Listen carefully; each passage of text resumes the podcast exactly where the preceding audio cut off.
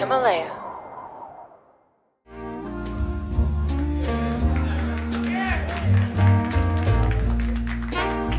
最近其实你也可能听说，咱们有些同学是在金融行业工作的吧，还有一些同学是在国企工作，他们最近都已经开始面临到了，也不叫面临到降薪的威胁，而是他们已经开始实质性的降薪了。大家之所以在这个处境里面很悲惨，原因和这个是类似的，就是你不能辞职嘛。你你不能辞职的情况下，大家来竞争，你就只能是说每个人把自己生命最后一点光明都给挤出来。就是人们总是喜欢用自己编造一套理由来合理化自己所身处的环境嘛。就是每个人可能本能都想选择躺平，所以他会有各种各样的说辞来来证明自己的躺平是合理。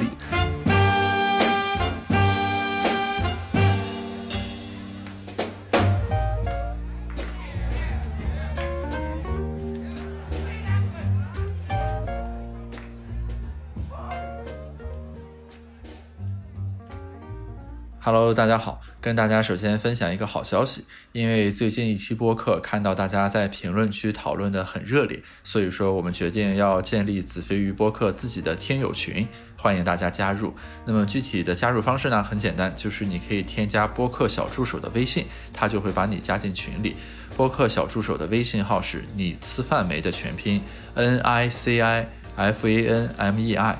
或者呢，大家也可以通过扫描播客下方的小助手二维码加入到群里面来。小助手的微信号也在这一期播客的 show notes 当中，大家可以查收。欢迎大家持续关注子飞鱼。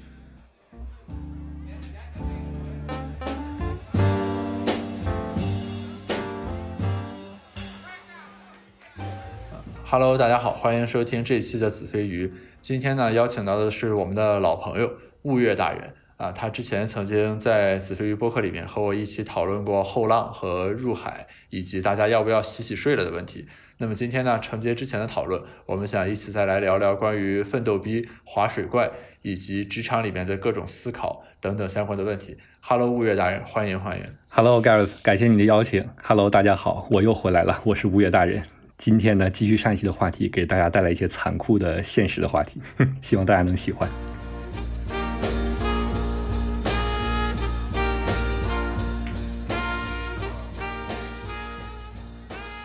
我感觉最近一个备受关注的话题就是和奋斗相关，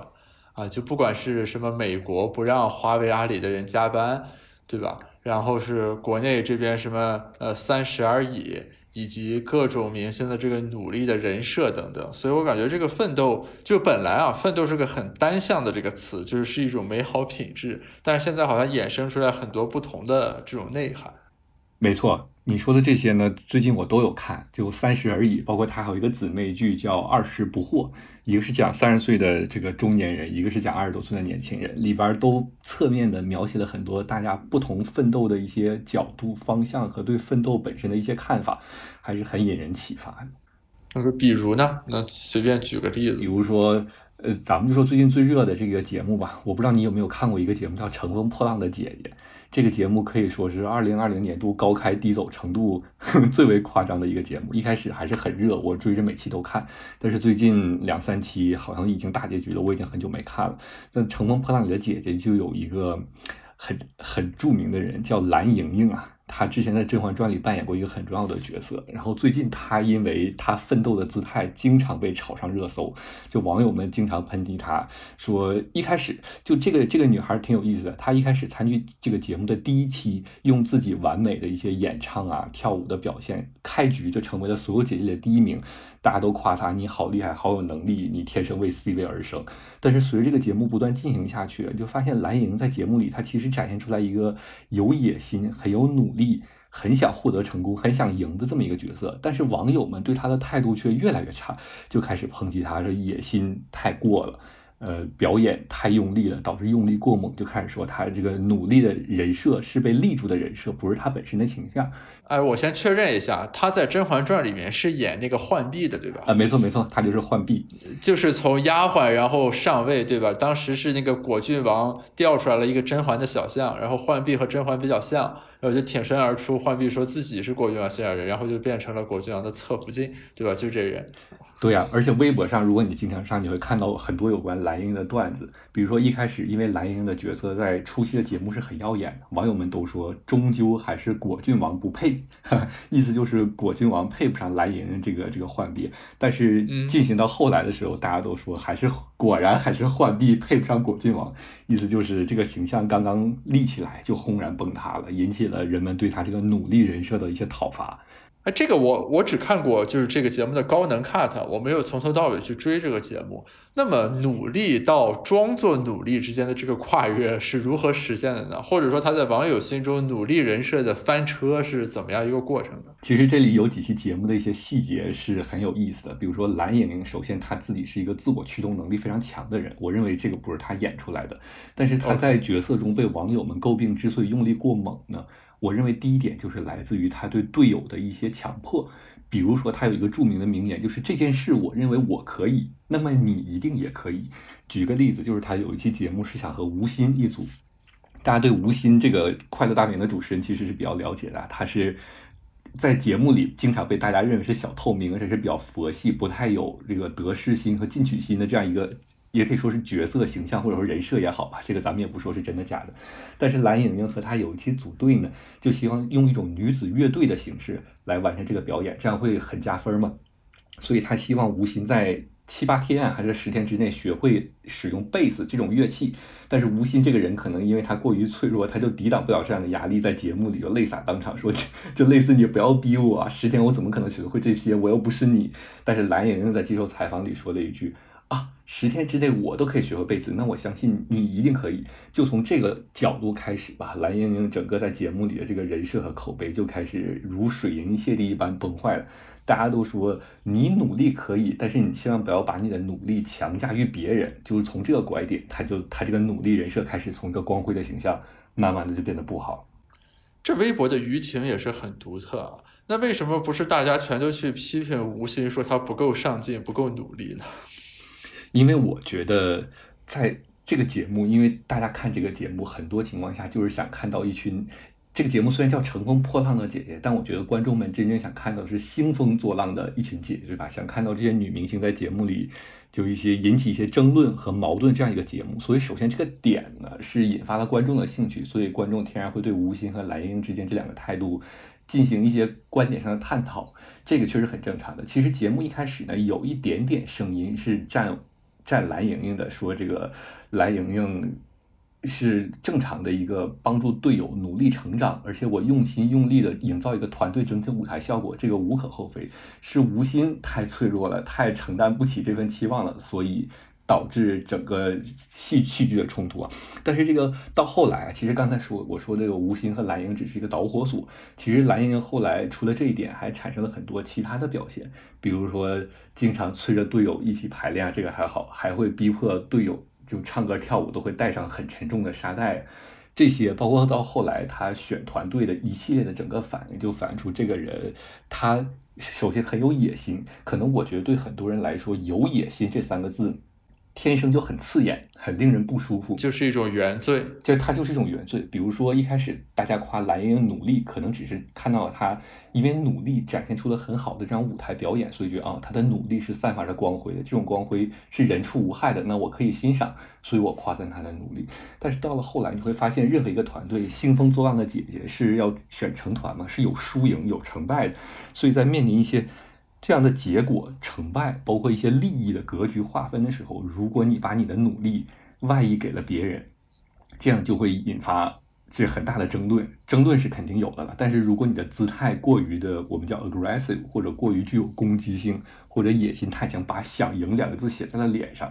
天然就会引起人民群众很多的不适。其实这个我是可以理解的，可能大家第一就是因为这个原因，对他的奋斗的形象开始发生变化，就开始把他从一个奋斗者描述成了一个叫“奋斗逼”这样一个词汇。那这个词汇最近在网上其实也挺火的。哎，这词原声是来描述他的吗？其实这个词本来不是来描述他的，但是最近就像你刚才说的，很多社会现象呢同时出现，就开始有这么一个网络上的词汇诞生出来，“奋斗逼”开始用于描述所有类似这样的一个群体的形象。比如刚才你举的一个例子，就是微软前一阵子传出一个聊天截图啊。说是聊天记录里，微软新加入了很多来自华为和阿里的前员工，进入了这个微软的公司文化。然后微软的员工说，拒绝公司出现华为化、阿里化这样的行为，指的就是他们把来自华为或者阿里的这些员工当成一个奋斗，因为大家都知道。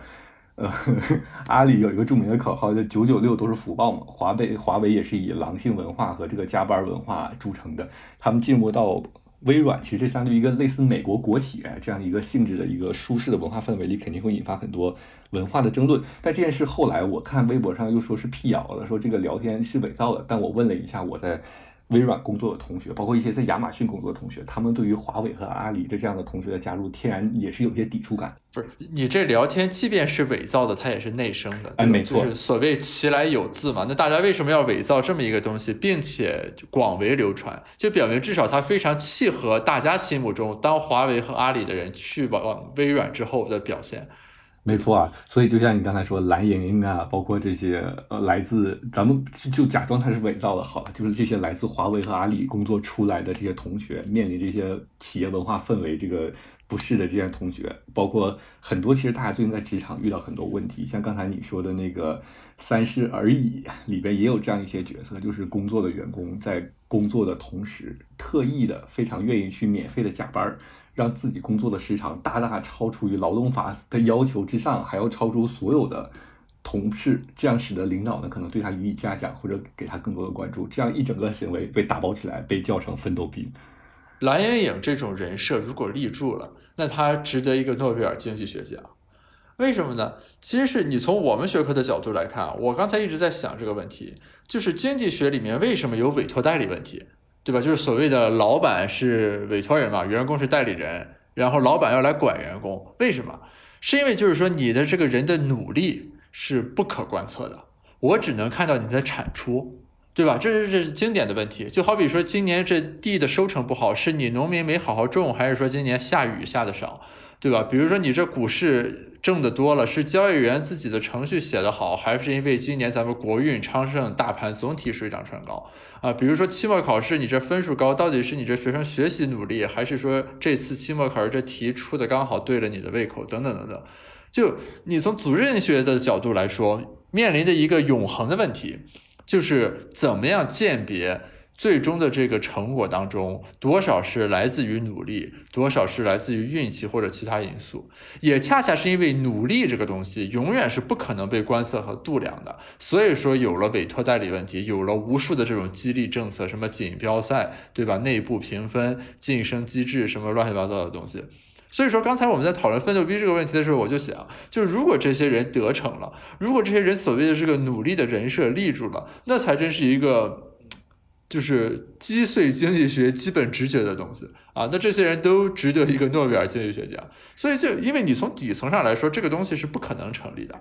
啊，因为它就是一个天然不可观测的东西。你非要把一个不可观测的东西证明给大家看，你最后的结果肯定是翻车，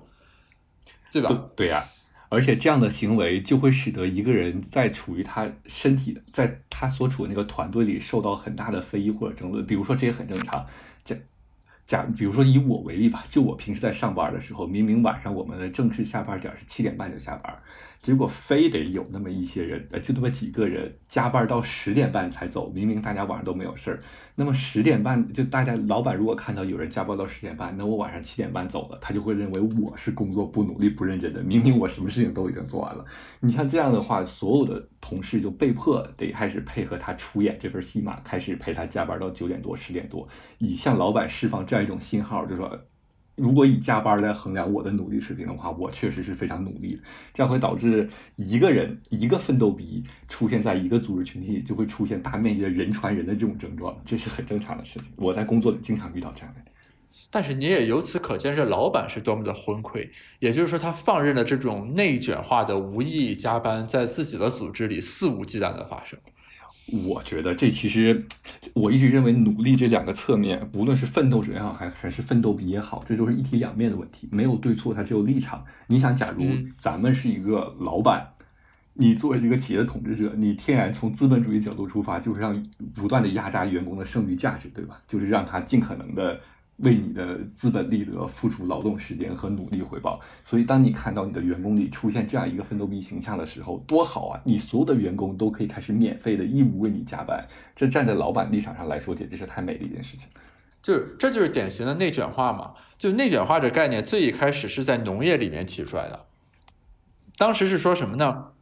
是说一个现象，就是说我们国家那清朝末期的那农民，就是这个时候你再去精耕细作你的土地呢，呃，得到的这个产出增益其实很少了。比如说你把那地的边边角角全给种上，可能多产的这个粮食也就多一丢丢。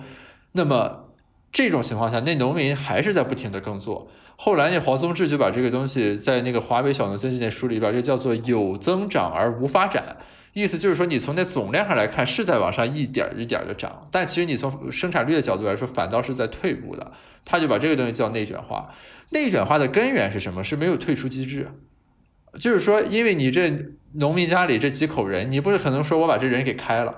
对吧？所以说，就是他在这地上去耕作，多种出来一点就算一点，因为这人你不能把他从家里开掉。其实你刚才说的这个，大家之所以在这个处境里面很悲惨，原因和这个是类似的，就是你不能辞职嘛。对吧？你你不能辞职的情况下，大家来竞争，你就只能是说每个人把自己生命最后一点光明都给挤出来。但你说这个“内卷”这个词汇，其实最近在知乎这个媒体上特别的火，人们经常热衷于讨论说自己所处的工作岗位内卷了，自己身在的行业内卷，包括我们现在所处的社会都内卷了。所以“内卷”这个词儿特别火。我倒是第一次。听你听你说，我才明白“内卷”这个词原来是农业来的。但是如果我们应用在日常生活中，最近其实你也可能听说，咱们有些同学是在金融行业工作的吧？还有一些同学是在国有企业工作，他们最近都已经开始面临到了降薪的，也不叫面临到降薪的威胁，而是他们已经开始实质性的降薪了。所以每天我身边同学都开始跟我说，金融行业内卷化了，包括包括自己的事业内卷化了，整个社会内卷化了。所以我觉得大家现在说起内卷，一开始我还有点 get 不到他们的意义在哪里，现在我明白了，就总之是一个。向上的通道可能变得很狭窄，资源变得很有限，所以大家都要拼命的去争竞争、去抢夺、去掠夺别人的利益来巩固自己的利益，这可能就变成了一个内卷化现在的一个状态。这是一个方面，就是我认为啊，内卷有两个构成要素。就你刚才说了一个方面是在于竞争的激烈，我觉得另一个重要的维度就是退出机制不开放。嗯，或者说你没有退出的选项，为什么呢？因为你在一般我们这个理性决策来说，你比如说我我的边际贡献如果很大，但是公司给我的边际收益很低，我就不干了嘛，对吧？我应该去找到一个更好的地方，能够对得起我的贡献的地方。但是为什么大家宁愿内减，宁愿内卷，也要往上堆，对吧？把自己的血与泪全都堆在曾经的血与泪上，不停的往上堆，原因就在于你没有退出机制。你走不了，这就是所谓的社会化内卷嘛。现在大家都要么身负的房贷车贷，要么背负着一家老小这个生活的责任。现在就业环境也这么不好，经济形势很差，大家根本就算你有心跳槽，也根本找不到跳槽的地方。所以就是我们遇到了一个内卷的时代，然后我们就都成为了内卷的人。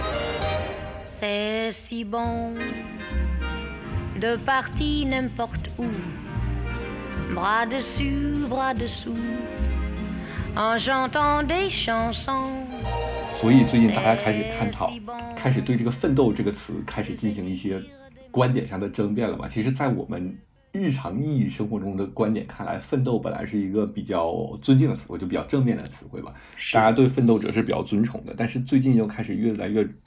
越多的。对“奋斗逼”这个词汇开始进行了一些讽刺和辩论，你包括以蓝莹这个形象的出现，包括带着刚才说那个阿里同学、华为同学们这样的形象出现，其实现在大家很多人开始迷惑，就奋斗是不是还是一件好的事情？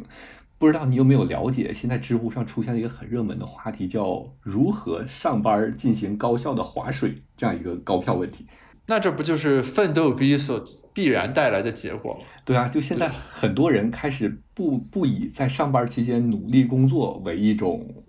职责，或者说一种很好的事情，开始习惯在上班中划水，而且希望大家各自出一些奇招妙招，如何上班期间划水，完成自己每天工作的时间之后，一点一点多余的事情也不想做，立刻下班走人。最近开始蔓延成了一种社会现象，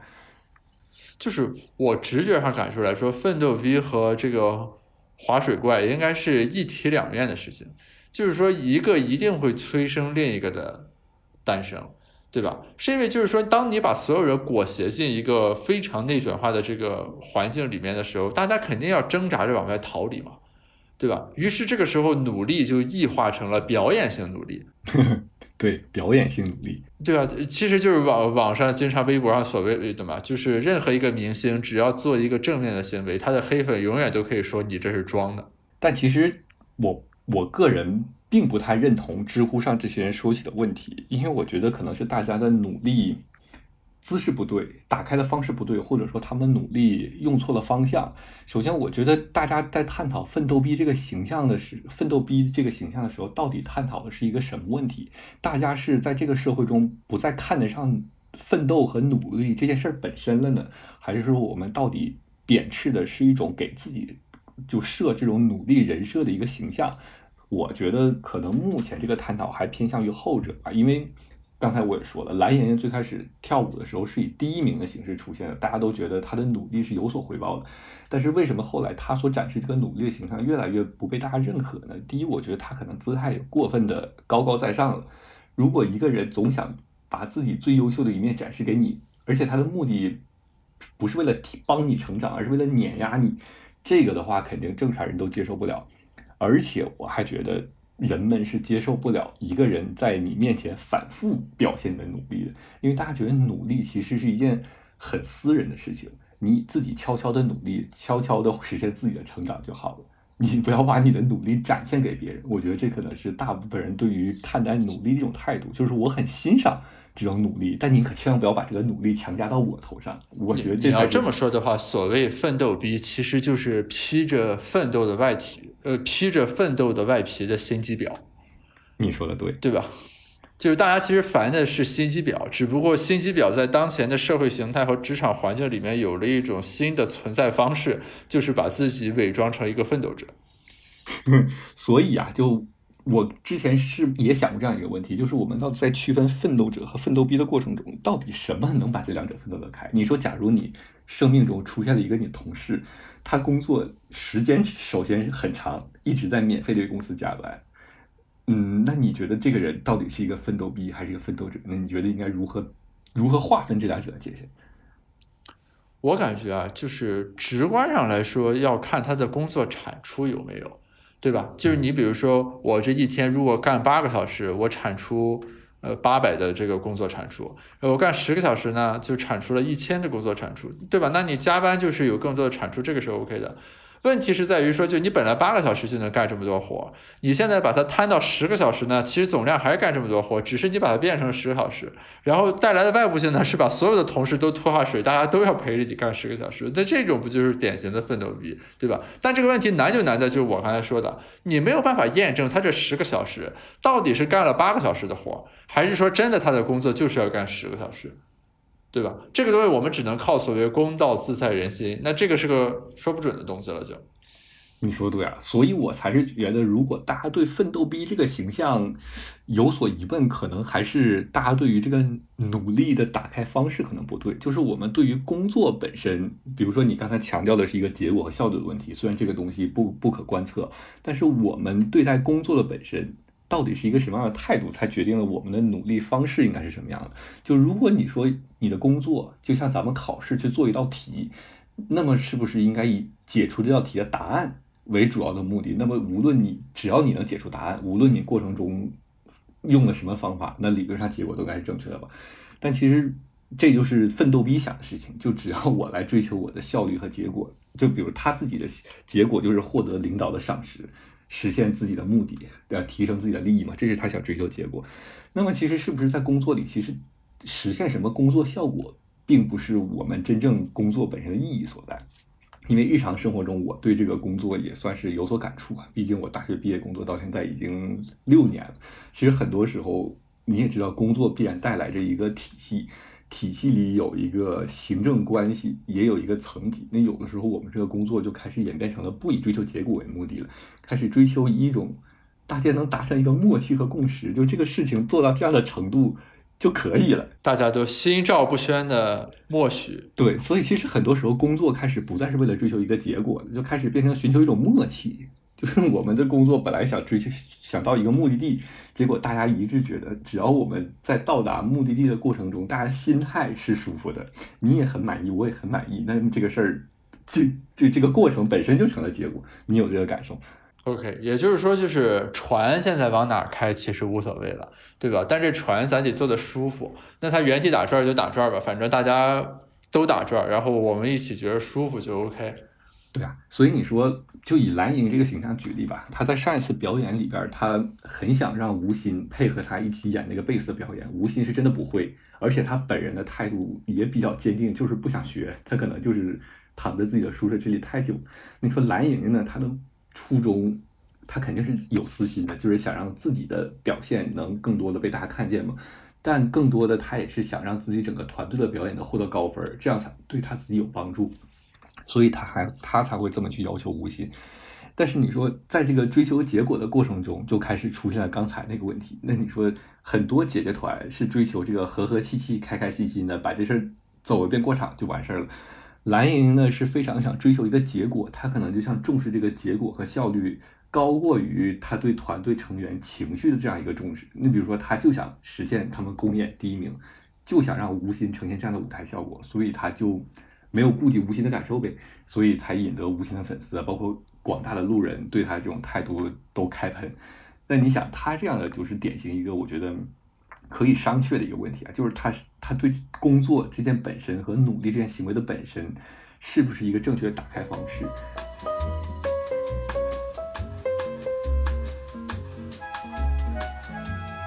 呃，就是之所以大家对蓝莹莹会有这么大的意见，其实是找到了一个载体和宣泄口。也就是说，反过来说，就是我们的生活中其实并不是总能遇到无心，或者我们自己做不了无心。就是大部分人在生活中的姿态里面，面对蓝莹莹这种奋斗逼的时候，还是选择了投降。或者说，你不由自主的被裹挟到了表演型努力的无意义的竞赛当中去。因为蓝莹莹她最想要的就是结果和她自己被别人看见，所以希望所有的人配合她。所以网友抨击她，她就是情商低，或者说叫没有共情能力，就是她在这个过程中她感受不到别人的情绪。但我觉得，与其说她感受不到，还不如说她根本不在乎别人的情绪。令人感到压抑的就是在现实生活中，绝大多数时候其实是蓝莹莹是胜出的一方。对。就是整个公司的人都要陪着那个奋斗逼去绑沙袋，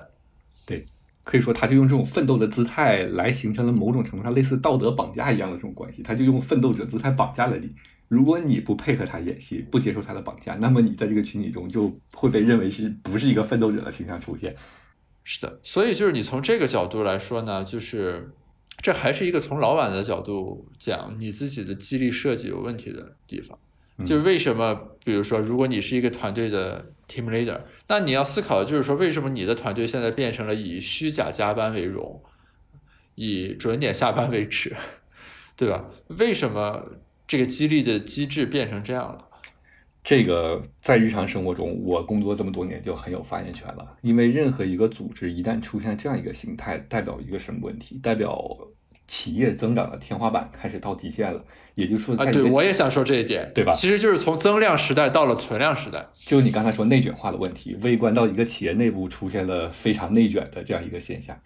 就比如说一开始，因为我之前曾经经历过一个公司从很小变到很大这样的过程啊，前期大家拼命奋斗，根本没有时间睡觉，每天都忙着如何应对客户、做业务、赚钱。到后来的时候，因为招人招的多了，一个扁平的组织开始出现了管理层级，我开始有下属，我开始有上层了。在随着企业不断变大的时候，需要引入外部的人才加入，那么开始引来了很多外部的人。那当然，他跟这个企业的基因基因需要一个磨合的过程。那有的人来变成我的下属，那那挺好，他可以被迫的受到我文化的洗礼。但有的很多人来呢，他就变成我的上属，带来了很多外部企业的基因跟我产生摩擦，而且在我和大领导中间又又架起了一道墙，就使得这个沟通的链条越变越大。这个是再发展到后来呢，这个企业进步的速度没有那么快了。高管们开始在公司内画地盘，说这个事业线归我，那个事业线归我，那个事业线归我。后来的企业可能也不怎么增长，或者说规模稳定在一个水平，大家开始抢夺彼此的利益，这一个内卷化就越来越来。但这还是站在公司层面说，你具体是里边你个职员，比如说你早期加入一个创业公司，那挺好，股票你随便拿。你加入的越晚，比如说你加入蚂蚁蚂蚁金服吧，因为这公司最近不是上市了嘛？我也问之前蚂蚁金服不是传出它要上市的那个消息，说整个一层楼全是马上就要听到财富自由的那种欢呼声。但我问了一下相关的同学和在里面工作的人啊，这个呢也是时间对于先知先觉者的奖励是最为丰厚的。很多人最开始加入蚂蚁金服的时候，哪怕他级别很低或者只是一个出道者，他可能获得一个比较大。比例的这样一个股票的奖励，但如果你是很后来加入的话，哪怕你职级已经很高了，比如说 P 八 P 九打个比方，你可能拿到的股票也已经很少，这样就会导致一个企业随着增长慢慢缓慢，大家就为了升职加薪，获得更多股权激励来进行这个在内卷化这样一个氛围中展现一个奋斗逼的姿态，这应该是一个必不可少的一个企业发展的过程啊。其实这个和经济学理论就非常的相合。就是为什么呢？因为我们绝大多数啊，你不管是企业还是什么政府等各种组织，它的一个典型的特征就是锦标赛。锦标赛的模式就是说，就是下一层的人，就是能进入下一轮的人，总比上上一轮的参与者要少。明白这意思吧？就是你比如说，那厅长总是比这个处长的职务要少，那部长又比厅长少。企业里面也是一样的，你肯定越往上，这个职级越高，人就越少，对吧？你不会说什么这个 CEO 有十个员工两个，就不可能这样。所以说呢，就这种锦标赛模式，在这个增量时期，就是大家一起把蛋糕做大的时候，其实是特别有效的，对吧？因因为他是鼓励前面的那个人嘛，于是大家都全都往前抢。但是，一旦进入就是增量出现瓶颈、瓜分存量的时候，锦标赛造成的内卷其实也就很恐怖，就是我们刚才说的那种情况。就这个时候，你没有其他往外拓展余地的时候，大家就在里面互相踩，而且越踩越狠，就看谁踩的比别人更狠。对呀，所以其实你说做一个奋斗逼还是一件很难的事情呢，因为我觉得在里边要平衡好一个关系。就其实我们假定人人都是一个精致的利己主义者嘛，这条是很符合经济学理论，对吧？就我们基于自私的个人利益。你想，假如人人都是个精致的利己主义者，那么肯定要把自己的利益摆在眼前。所以我们需要在职场里平衡的就是我到底要多奋斗逼和到底要多世故圆滑，在这两者中取现一个取得一个平衡，对吧？你像蓝莹莹呢，基本就是完全选择了我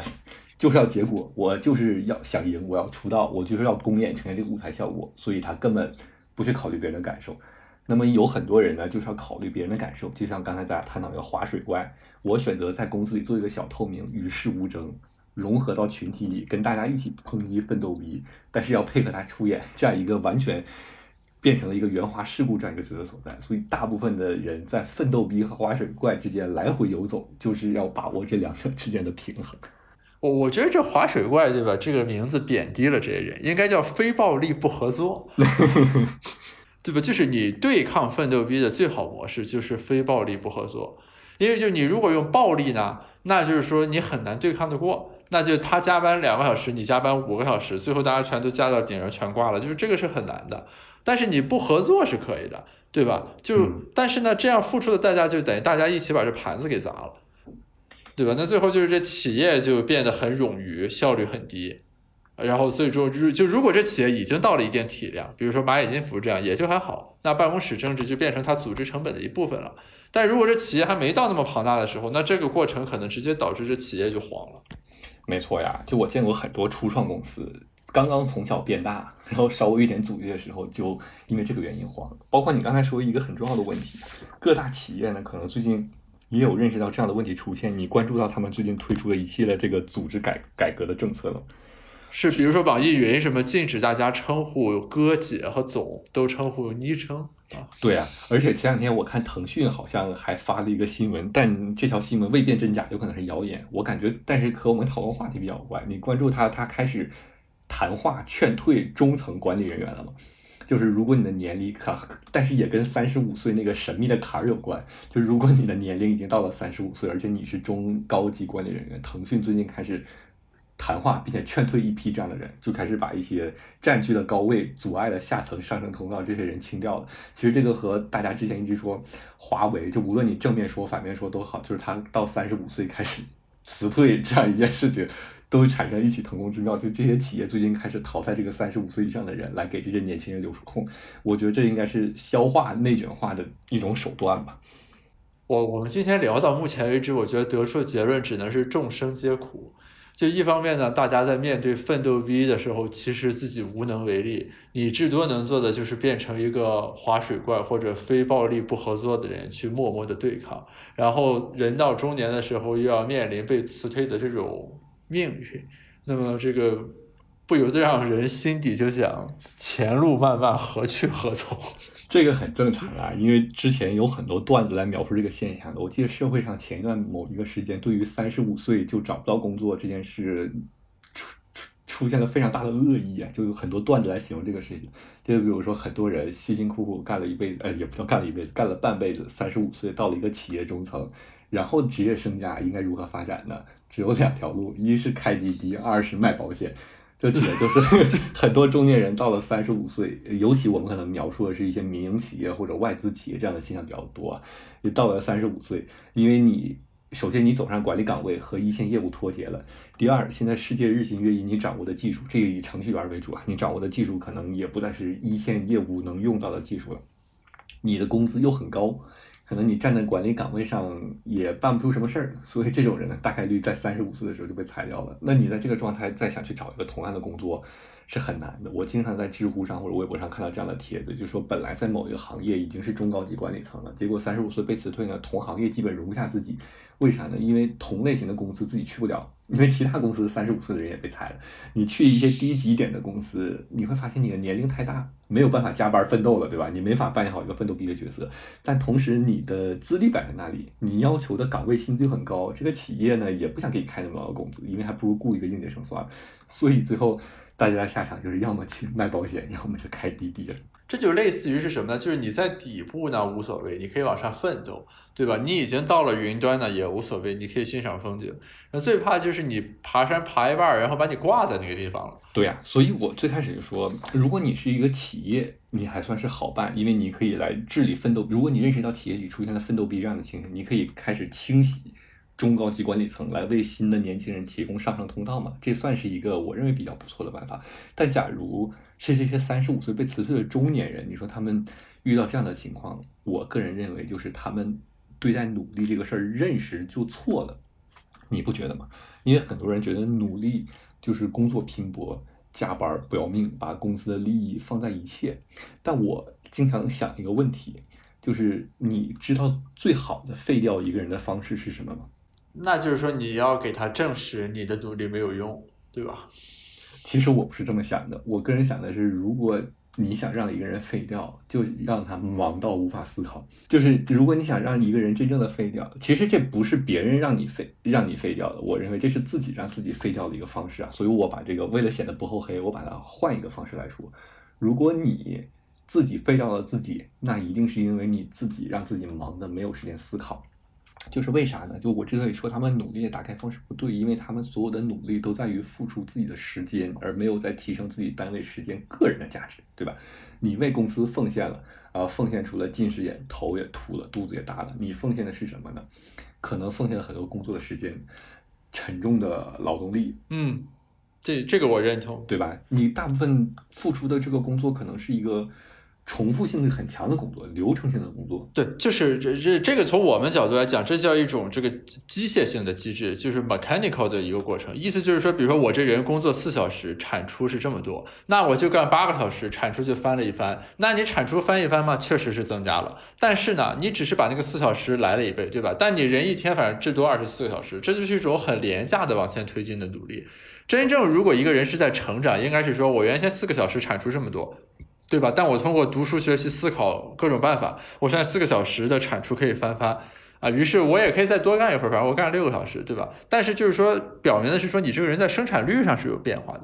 没错，你说这个核心就是提升生产率嘛。其实像你刚才说，机械性的劳动还不是最可怕的，我觉得最可怕的是一种毁灭性的劳动和消耗性的劳动。就你一直在输出，没有输入，你消耗你的身体。你知识的积累，包括你自己的资源或者各各方面的一些东西，你把自己给消耗，等于还有折旧了，对，给把自己给折旧了。所以其实我觉得正确的努力打开方式，应该是人们应该去追求一种，用你的话说是提升自己单位生产率的这么一种结果，对吧？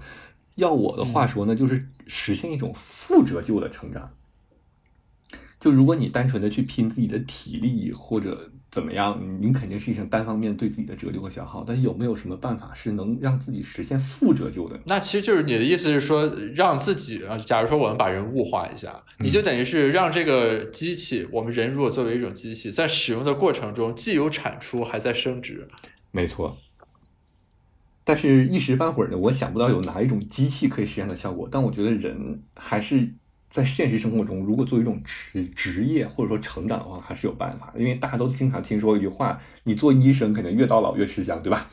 嗯，这是很简单的。因为你年轻的时候可能啊，当然你很累，你每天可能要赶七八台手术，十几个小时，还有值夜班，这个大家都知道很辛苦。白衣天使那个医者仁心，大家都知道很辛苦。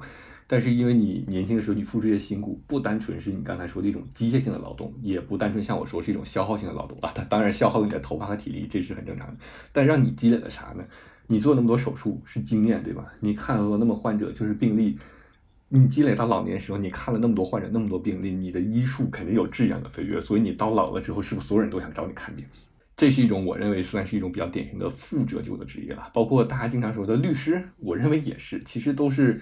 总结来看，有一种典型的 pattern，就是你随着你在过程的工作中，虽然可能消消耗你的时间，付出你的时间，提出一些劳动，但你的劳动本质上是可以为你带来一些知识、见解、经验、资源的一些提升。这样我觉得就算是实现了负折旧。这个取决于一个行业特征，是说这个行业一定要有一些分散化的存储在人的脑子里，而没有办法以。呃，文字化的信息流传下来的那种知识，这里面有两个要素嘛，一个是说要在某种行业里面，嗯，一个是说要在这个行业里的某种人，对吧？这两个要素是缺一不可的，因为你在这个行业里，如果这个行业本身不具有这个特质的话，你这个人再怎么弄，其实也没办法，对吧？为在什么情况下会出现人越老越值钱？那一定就是说这个行业里有很多那种分散化的，只能存在人脑子里的知识，比如说医生见过多少病人，法官见过，呃，律师见过多少案子。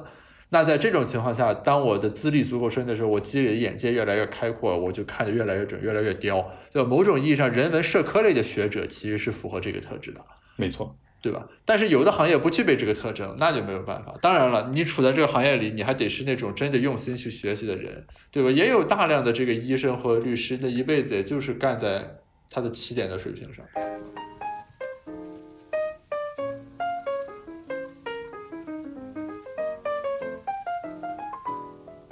所以说到这件事，其实我觉得挺好笑的，因为我一直都不觉得说一个人努力是在夸一个人。你有这个感觉吗？因为我觉得是在当前这个时代啊，大家对各种概念理解都有点变味儿，包括我说的也不一定对啊，我的价值观也不一定正。就是我觉得当你在说一个人很努力的时候，好像就是在讽刺这个人，就是潜意识里的你的潜台词就是你呃很努力，但你没有得到什么结果，所以我没有什么好夸的，只能夸你努力。就比如说蓝莹莹也是这样的吧。我看微博上网友对他最质疑的一点，你知道在于什么吗？就是他真的是一个很努力的人。他不单单是在节目上单纯的立这个人设，就是在节目上演演而已。你如果关注他日常的社交媒体，你会发现他是一个经常去上健身课，嗯，自律锻炼，经常上各种各样舞蹈啊、表演或者语言，什么拳击、散打这样的课来提升自己的女艺人。我们给他努力这个 credit，因为他真的很自律、很努力。这个是没有错的，但是尖锐的问题来了，请问他除了浣碧之外，被别人记住的角色有什么？请你列举一下。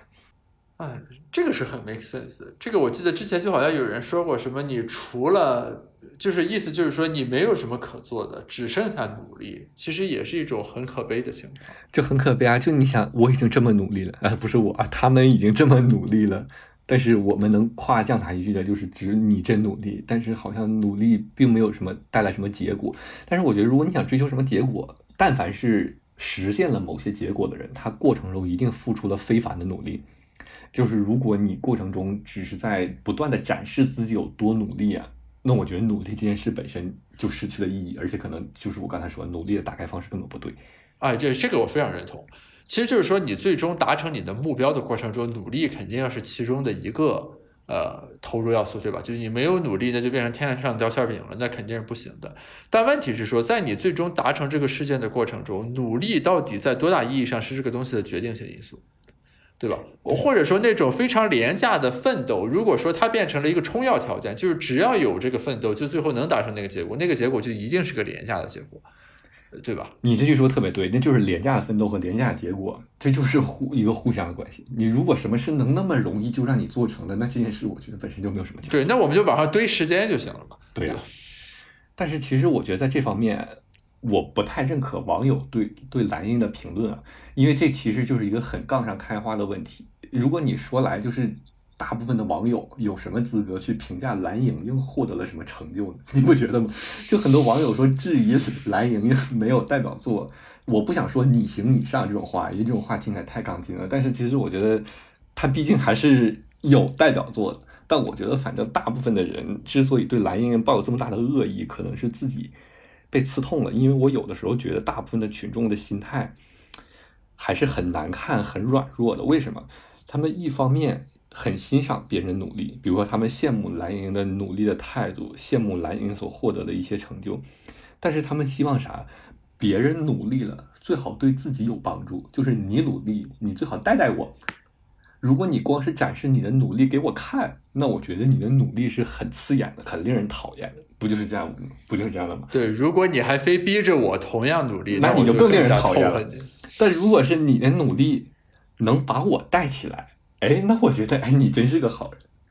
在这方面，其实如你如果分析蓝盈莹，不就是他一方面大家烦他，就是反复的把自己的努力拿出来说事儿，总说自己是很努力的人，大家就厌了、倦了，很烦。另外一个呢，就是他在展示自己努力的过程中，没有照顾好别人的感受，令别人觉得难受了，这又是一点。第三，他拼命的展示自己的努力，大家觉得他就是把想赢写在脸上，一切都是为了他个人的利益，没有为别人的利益考虑。那不就是因为别人没有因为蓝盈莹的努力而受益吗？反倒是自己在蓝盈莹的努力面前变得有些矮小了，或者有些没有那么光芒了，所以才会才会排挤蓝盈莹嘛。其实我觉得这都是凡人很弱的一点。所所所以这姐姐的例子，我觉得是很有意思的，就是她同时展现了两个人群的脆弱，她既展现了奋斗逼某种意义上的脆弱，也展现了奋斗逼的批判者们某种意义上的脆弱。对呀、所以我经常我在抖音上看到这样一句话，我经常引用，我还可以跟大家分享一下。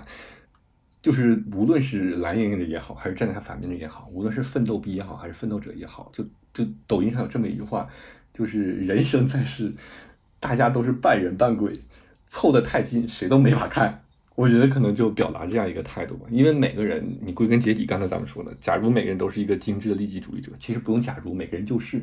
都以自己的利益为主的话，其实大家都是做一个权衡，就是我立一个人设和我自己的利益，到底我在这两个之间如何的平衡？就是别人的情绪和我的利益，我怎么平衡一下呢？如何在获得利益的同时，让别人的情绪感到舒适呢？其实大部分的情况下，这两者可能是没有办法得到很好的平衡的，所以每个人就得选择。那有的人选择成了奋斗逼，有的人选择可能就成了滑雪怪，那有的人就可能非暴力不合作，最后就变成这个样子。所以你从这个角度来说，艺人这个行当很难，因为他们一定要把自己就这个行当先天的决定了他们要被人放在放大镜下来检视和考验，对吧？那如果大家都是半人半鬼的，谁经得住这种考验？你说对啊，其实根本没有办法经受这种考验。但是我觉得嗯奋斗逼怎么说，他也是奋斗者的一个侧面。我觉得一个人如果在职场里真的能像奋斗逼那样做到极致，那也真算是某种意义上的一一种奋斗了。你想，那加班付出的不是时间，不是精力啊，就还要想着怎么表现，其实也挺费精力。只不过这种就跟站在广大人民群众的对立面了嘛，所以天然就要受到舆论的这个讨伐。那其实，在这个过程中，有一些更加令人难看的现象，才是广大人民真正不可接受的。就是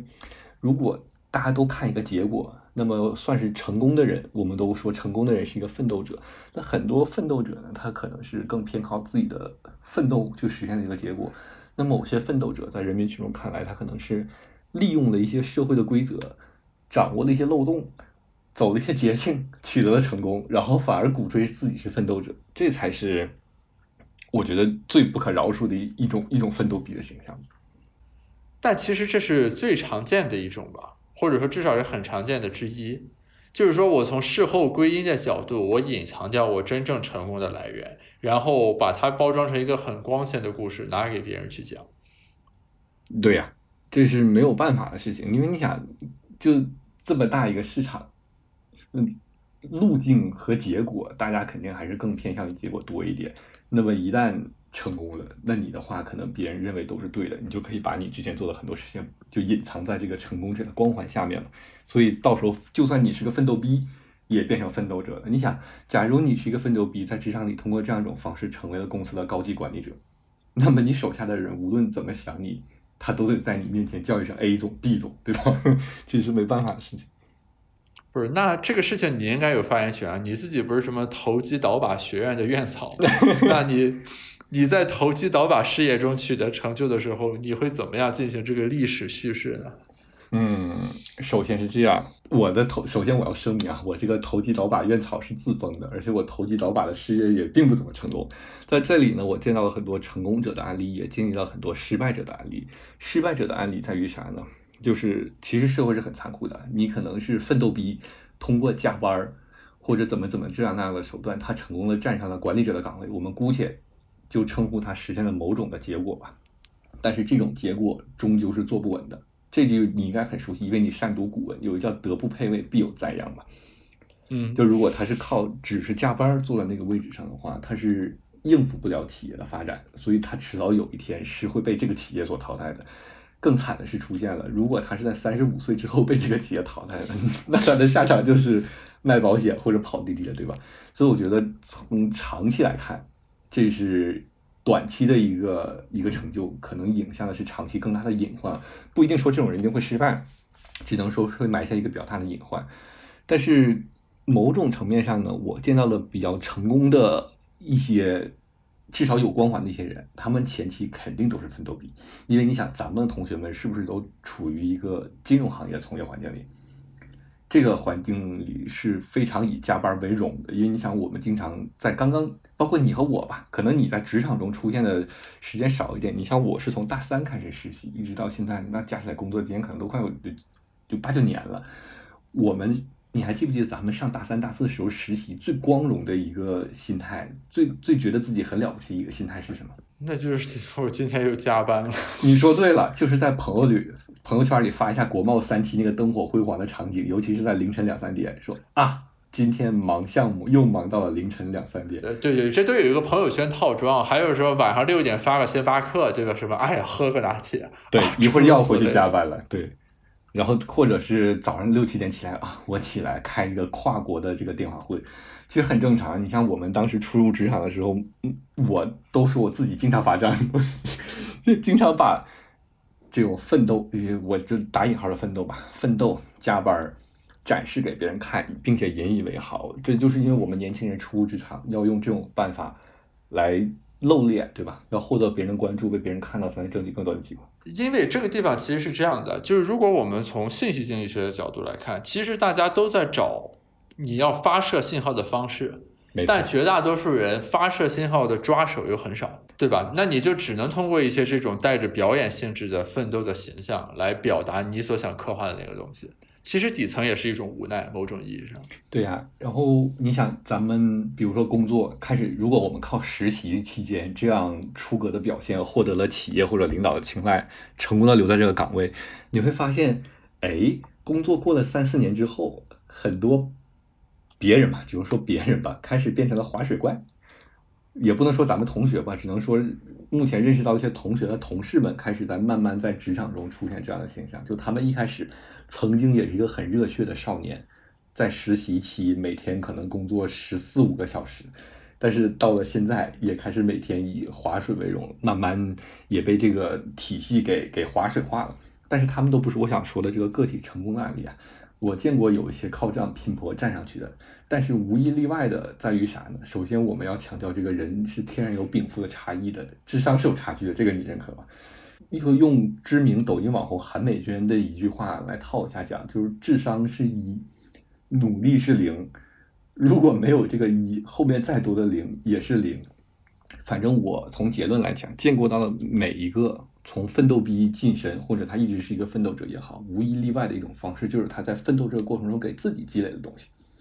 这一点说起来呢，可能和有有和有一些传统价值观不符了。你可以，你也可以评价一下我这个观点。啊就是正常情况下，大家在工作中是对谁负责的？应该是对企业的获利负责的吧？对吧？毕竟老板雇了你，需要给这个公司创造价值。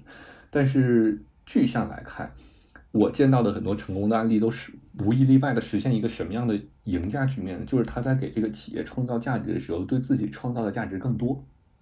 你能有这种体会吗？就是他在这个企业里工作，首先他积累了很多工作经验，对吧？这毕竟处理了很多工作嘛。然后他一路上升职加薪，这是一点。另外，他利用这个企业的平台认识了很多同行，或者认识了很多行业的人，或者各种各样的人。他把这些人呢都变成自己的资源，然后最后变成自己的杠杆。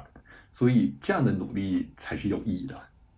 呃，但是这个地方你其实隐含了一个对抗性的假设。就是或者说这两个东西是可以激励相容的实现的，对吧？就不一定是对立的。嗯，没错，因为咱们身边可能是因为你毕竟从事金融行业，金融行业的本质是啥？就虽然是资金的流动啊，但本质上还是资源的一种对接嘛。可能在我们这个工作的过程中，它天生每天生每个工种每个岗位它可能都自带资源多一点，所以我说这个可能比较恰当。但我们想一下其他行业的话，可能确实没有我刚才说那么顺利，可能大部分的时间你你都在公司。就满足于自己工作职责的一些工作本身，也没有办法积累什么。我觉得这样的话就很难。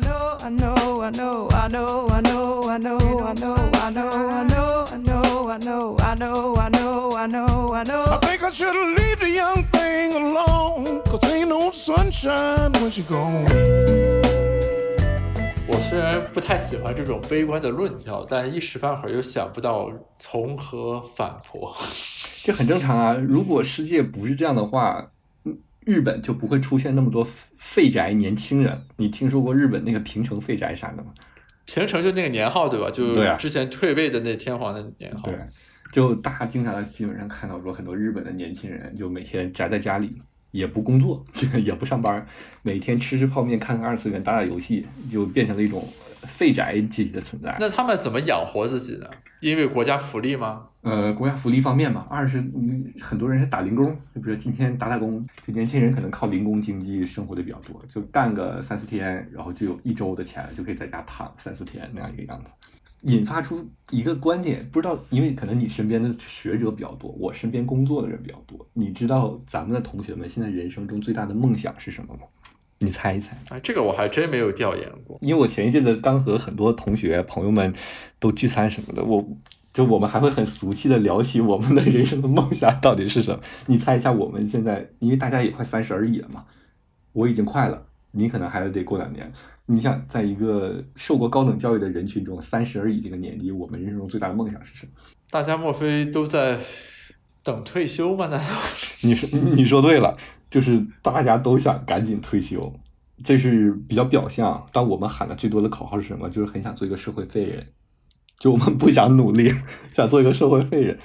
但我觉得这种现象已经不是一个两个人的个例了，而是一种开始蔓延出来的一种社会化的扩散。就很多时候，你有没有开始发现身边的人不再把奋斗挂在嘴边了，而是把退休、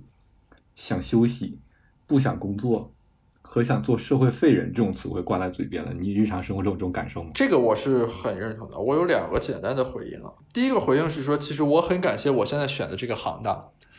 因为绝大多数的行当，就如我们之前所说，这个人在这个过程中是贬值的。然后学术科研，特别是做人文社科的，可能是比较少有的。跟刚才说的医生、律师有点像的行当，是说随着时间的进展，人是在升值的，或者说你的这个所谓的职业生涯，其实是很漫长的一个职业生涯。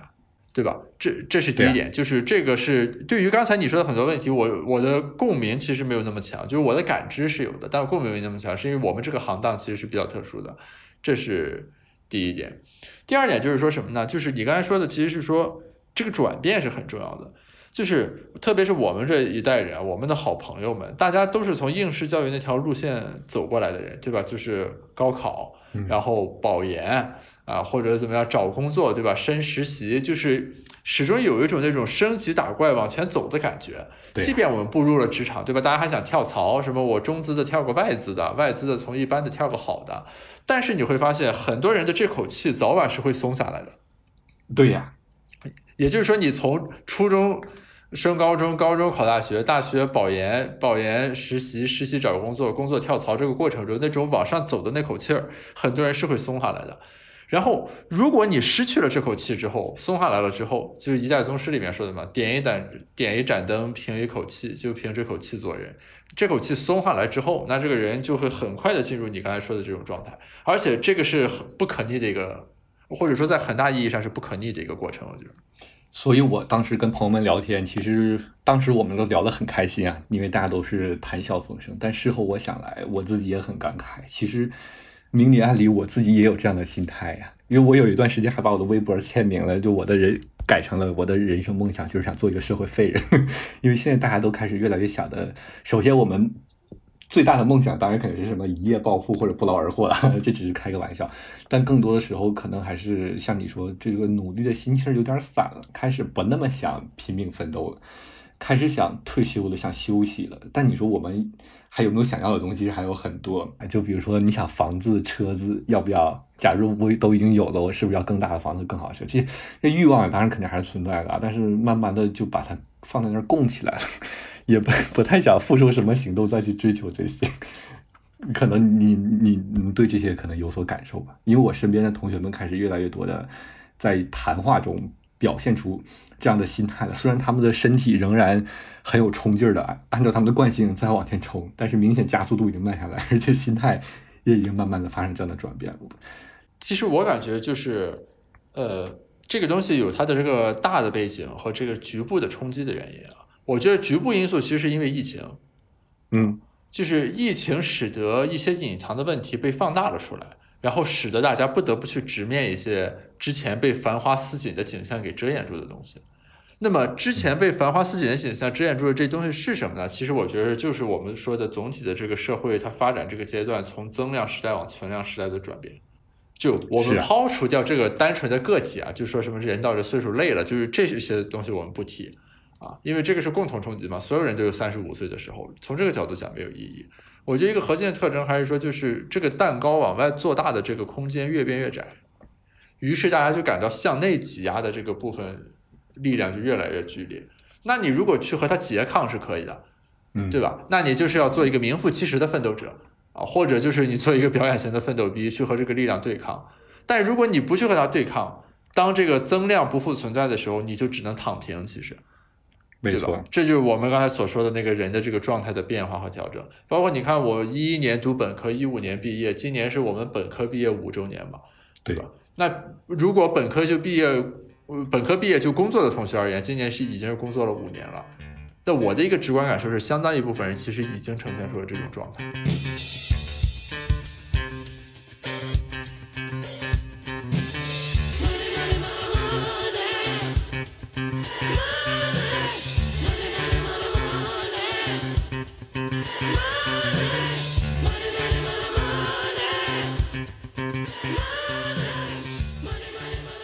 你知道我最近和我的几个亲密好友在群里每天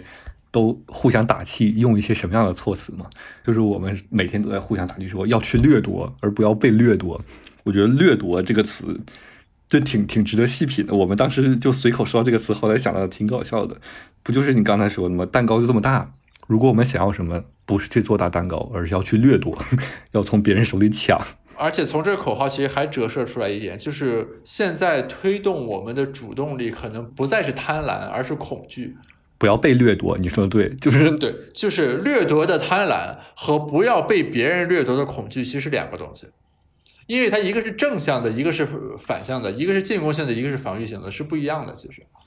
但是就是怎么说呢？我我觉得就是我们这站在这个对话，我们站在这个对话的最后去回看我们今天讨论的这个话题，就是虽然所谓奋斗逼现在变成了一个被群嘲的这样一种标的物，但是我觉得你站在一个个体的角度讲，就至少比如说从你从我的角度我们来看的时候，还是要避免这种对奋斗嘲笑的视角以及一种躺平的心态。你说的没错，我觉得这样，如果我们光是嘲笑，单纯的嘲笑奋斗，或者说单纯的躺平，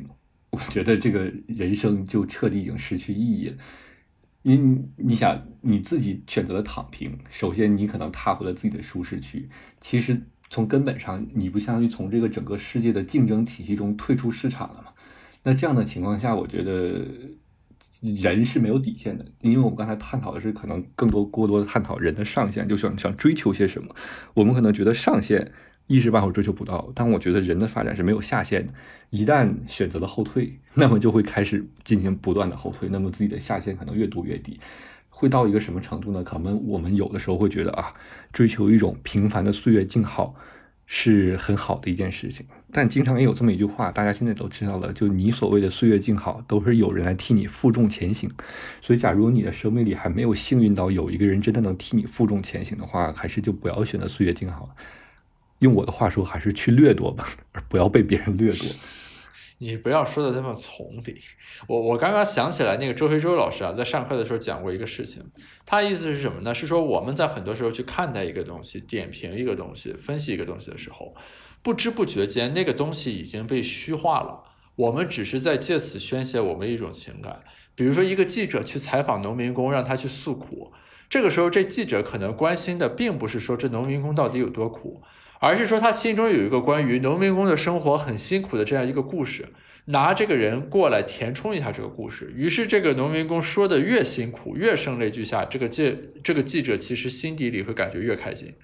与之类似的，就是我们刚才讨论说这么多网友对蓝圆莹以及奋斗逼等等所发表的这个观点，其实在这个过程中，蓝圆莹作为一个个体或者奋斗逼代表的一个群体形象，在这个。被嘲笑、被嘲弄、被玩梗的过程中，也逐渐消解掉了，逐渐变成了它成为大家情感的一种寄，成为大家情感的一种寄托，就是大家对努力奋斗的一种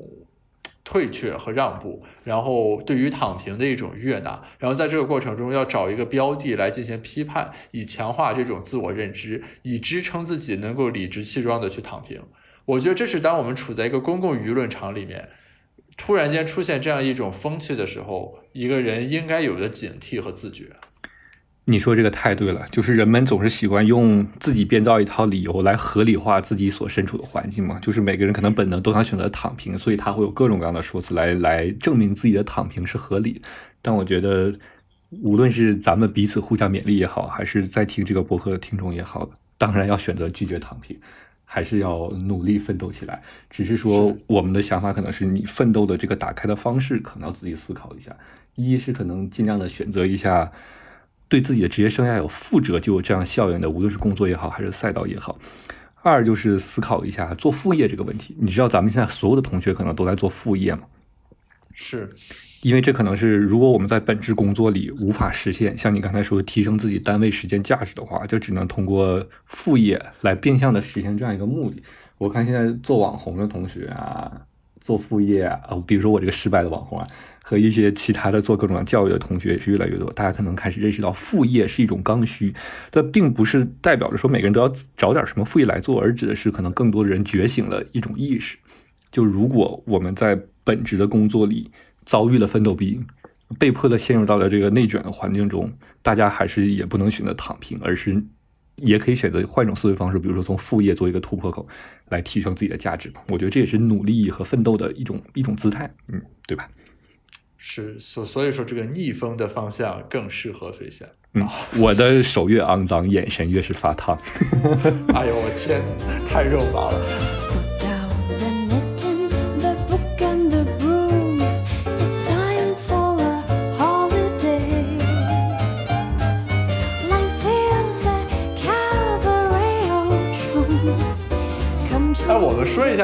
视频吧，你最近还在 B 站做视频吗？我最近正在酝酿一个全新的系列，因为之前我发完上一个系列之后，我发起了一个投票，嗯，上一个系列反响还不错，所以我想让用户来决定一下他们下一步想看什么。你上一个系列是什么呢？上一个系列就是还是那个词嘛，叫不要浪费任何一场危机，指的就是你要把人生中的每一个机会都要当成一个自己翻盘的这么一个逆风的点。但我觉得那个系列虽然刚发了几个月，但是印证到现在，其实已经结果开始浮现了。有很多人利用了这次危机，就实现了大翻身。所以那个视频大家风评还是比较好吧，又开始催我出下一个系列。嗯，下个系列目前有什么潜在方向吗？已经有了，因为我发了一个动态，就是希望我的用户来公开给我提一些意见，说你们想看到什么。所有的几乎可以说是所有的评论都无一例外的指向了同一个方向，就是。投资，大家每个人都还是想着自己在获得劳务收入之外，想着能用投资获得更多的财务收益吧。所以我下一个系列想的就是，首先给大家讲一下这个，就是很多人呢都想靠投资来实现自己一些财务回报，但是很不幸的是，我想做下个系列给大家讲一下，消费不会让人变得贫穷。而投资才会让人变得贫穷这件事，就是大家还是要审慎对待投资这件事情啊。因为无论你炒作任何事物，股票啊、黄金啊、期货，任何市场都是七亏二平一赚，百分之七十人都是亏钱的，百分之二十的人是忙到最后忙出个寂寞，只有百分之十的人是可以赚钱的。所以大家还是好好想想如何提升自己，而不要把过多的精力放在就靠投资获得什么收入的事情上。这个观点其实很有意思啊，消费不会让人贫穷，投资会。但其实现实是这样的，现实吧？你消费，你只要不挥霍什么，我去买个游艇什么这种事情的话，其实消费并不会让你贫。对呀，贫穷，大家量入为出就可以。但是投资绝对会，你买这个买这个，你看着别人的利息，别人盯着你的本金，很容易亏钱，一亏都是大钱。